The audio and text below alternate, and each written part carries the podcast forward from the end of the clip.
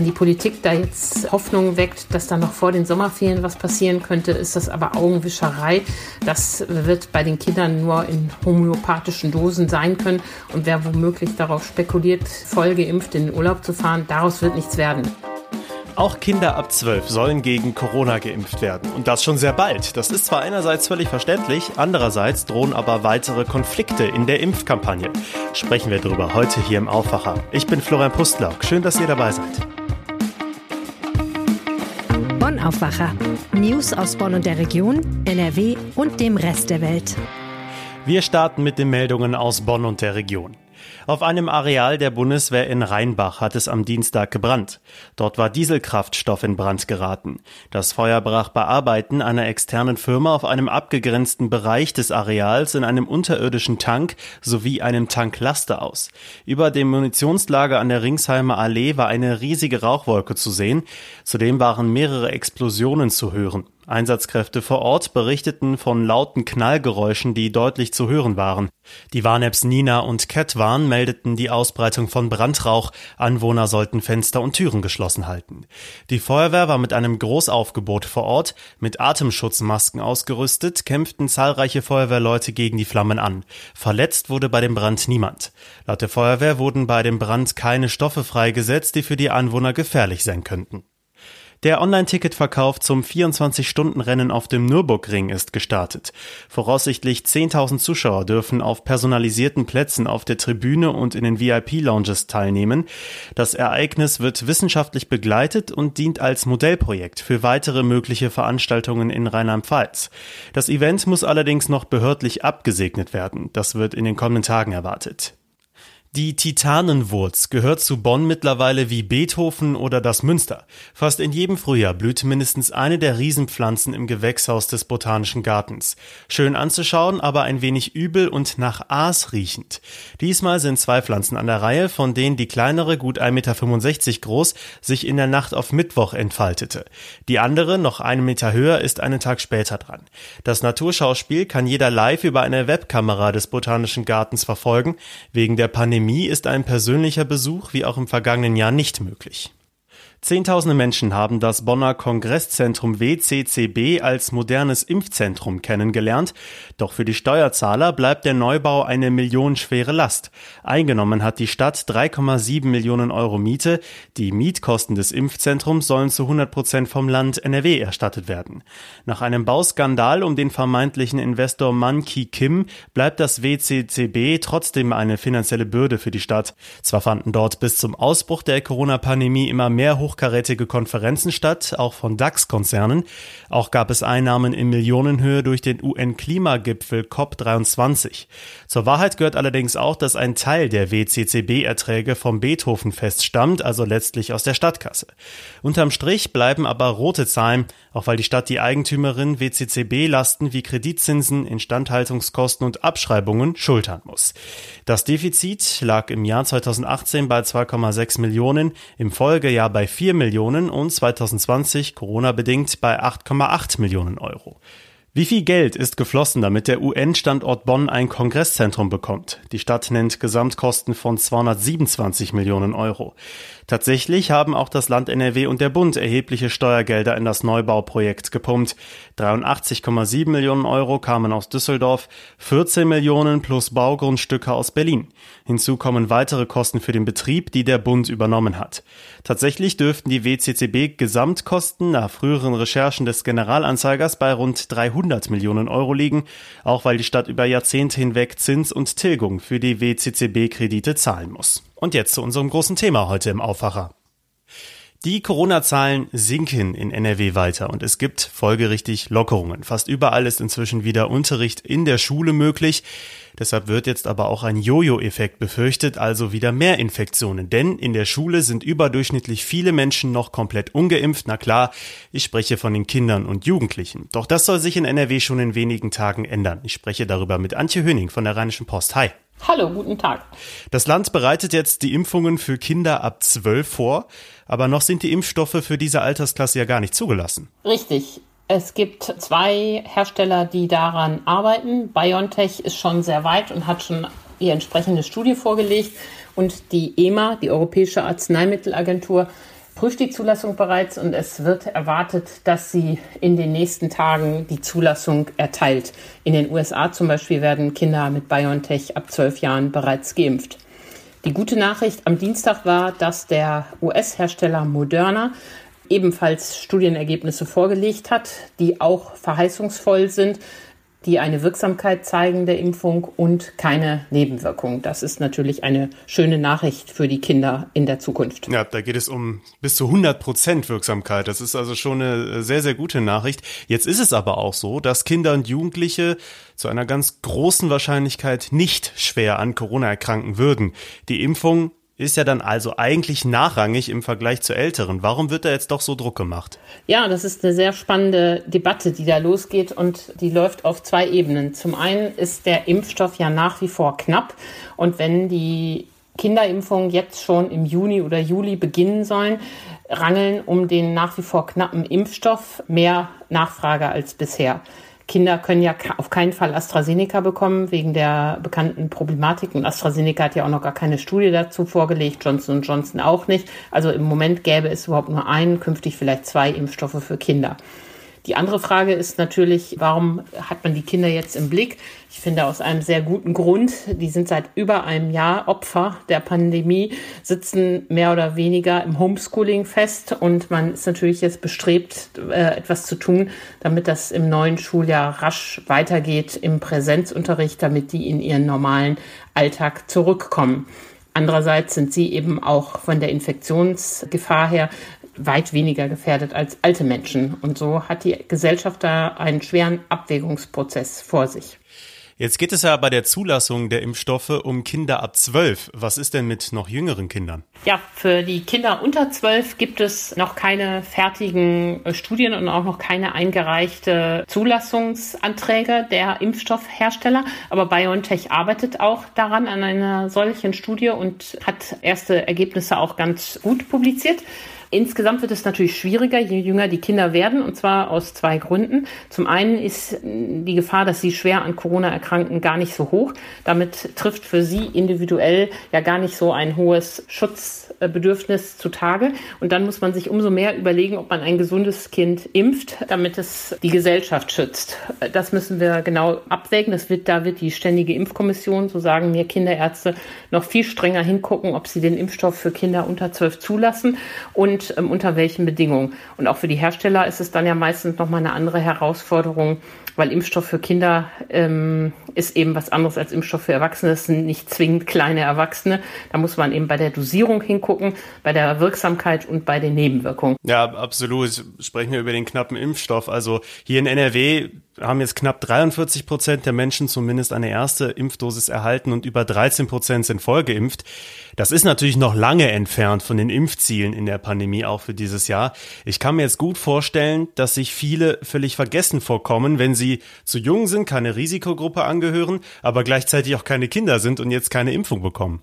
Ja, wie da der Wettlauf ähm, ausgehen wird, muss man ja sehen. Äh, die Menschen mittleren Alters, die sich im Homeoffice organisieren können, die sich schützen können, sind natürlich äh, noch mal weniger stark Gefahren ausgesetzt als Kinder in der Schule, die mit 30 Mann im Klassenraum sitzen. Also ich glaube, um die mittelalten Erwachsenen müssen wir uns keine Sorgen machen. Wir müssen uns Sorgen machen um die Kinder, die da verloren gehen und jetzt gucken müssen, wie wir denen einen schnellen Unterricht wieder ermöglichen können am Ende des Tages landen wir bei all den Gesprächen zur Corona-Bekämpfung immer bei dem alten Problem, wir haben zu wenig Impfstoff. Wir haben auch ein halbes Jahr nach dem Start der Impfkampagne immer noch zu wenig Impfstoff. Und das ist äußerst äh, bedauerlich. Und im Juli, August kann sich das ja bessern wenn die Politik da jetzt äh, Hoffnung weckt, dass da noch vor den Sommerferien was passieren könnte, ist das aber Augenwischerei. Das wird bei den Kindern nur in homöopathischen Dosen sein können. Und wer womöglich darauf spekuliert, äh, voll geimpft in den Urlaub zu fahren, daraus wird nichts werden. Also da sind Politiker Jens Spahn wie Anja Karliczek, die beiden Minister für Gesundheit und Bildung in Berlin, derzeit zu politisch unterwegs. Deren Aussagen decken sich noch nicht so richtig mit der Versorgung beim Impfstoff. Impfstoff. Mhm. Kannst du das mal spezifizieren, was die beiden Minister äh, da jetzt genau fordern? Ja, Anja Kalitschek sagt, dass ein Impffahrplan für Kinder müsste es geben. Richtig, da hat sie recht. Wir sind ja, leiden ja darunter, dass in der Pandemie oft genug wir zu spät angefangen haben, die Sachen zu organisieren. Sie schlägt vor, dass das Impfen in der Schule vonstatten gehen soll. Da müsse man ja äh, natürlich nach Einholung der Zustimmung der Eltern. Das sehen die Kinderärzte allerdings kritisch. Die sagen, diese Aufklärungsgespräche muss man ja trotzdem organisieren. Also es ist nicht mit, wir stellen uns alle auf in der Reihe in der Aula und dann wird gepiekst. Damit ist es ja nicht getan. Und die Kinderärzte fürchten auch, dass dadurch so ein Druck kommt, eine Impfpflicht durch die Hintertür und die dürfe es auf keinen Fall geben. Das ist da die Sorge. Auf der anderen Seite steht Jens Spahn, der gesagt hat, bis Ende August sollen alle Kinder ein Impfangebot erhalten. Und die Länder müssten da jetzt Druck machen. Auch das ist richtig. Da müssen die Länder jetzt in die Puschen kommen.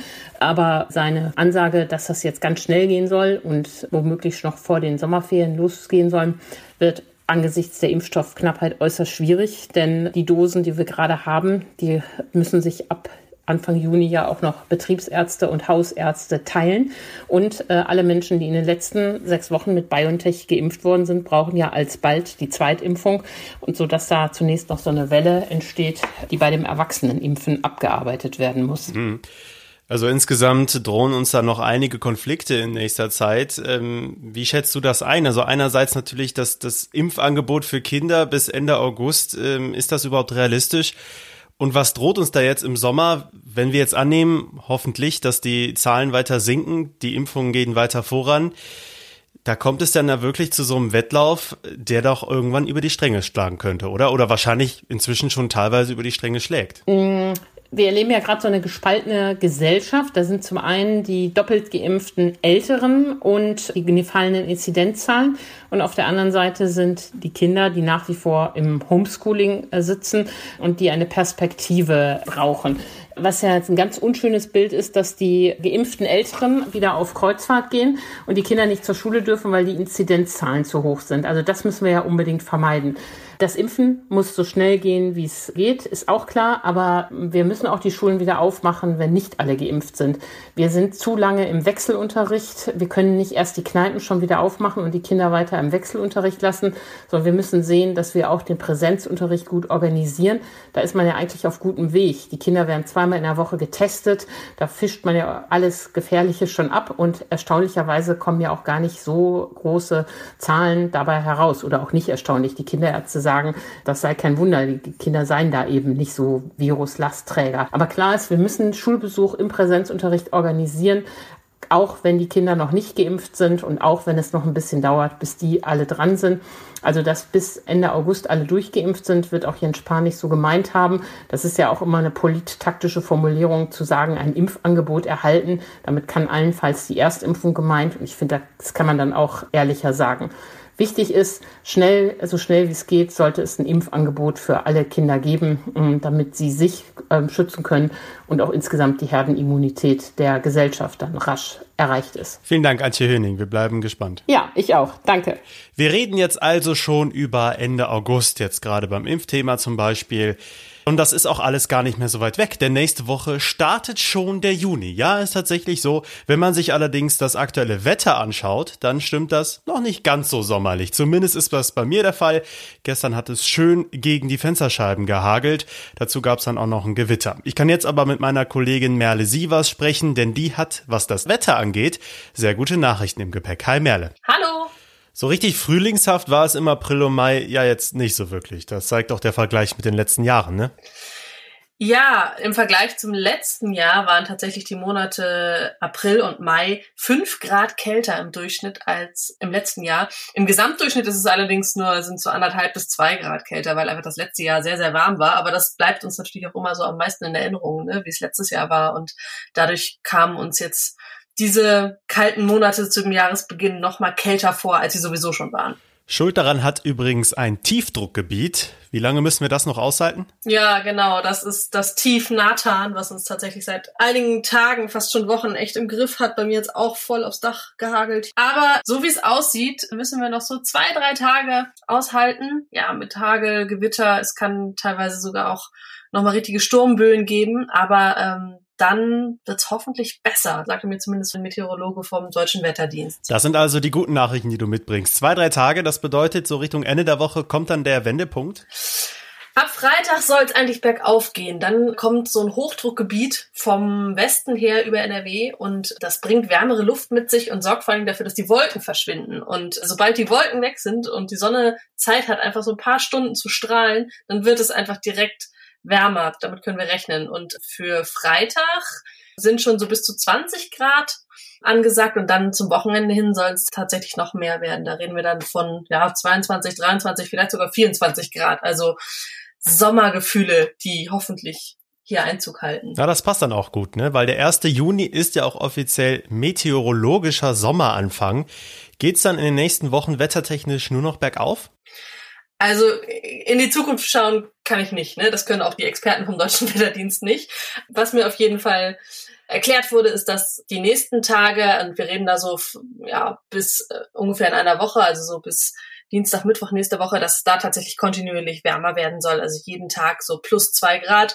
Und das bedeutet einfach, dass sich tatsächlich jetzt so eine Wärmeperiode stabilisiert und dass dieses nass kalte Wetter, diese Witterungsverhältnisse, die wir hier hatten, dass die jetzt einfach vorbei sind und dass es hoffentlich der Dreh- und Wendepunkt für diesen Frühling ist und wir endlich Frühlingsgefühle und Sommer kriegen.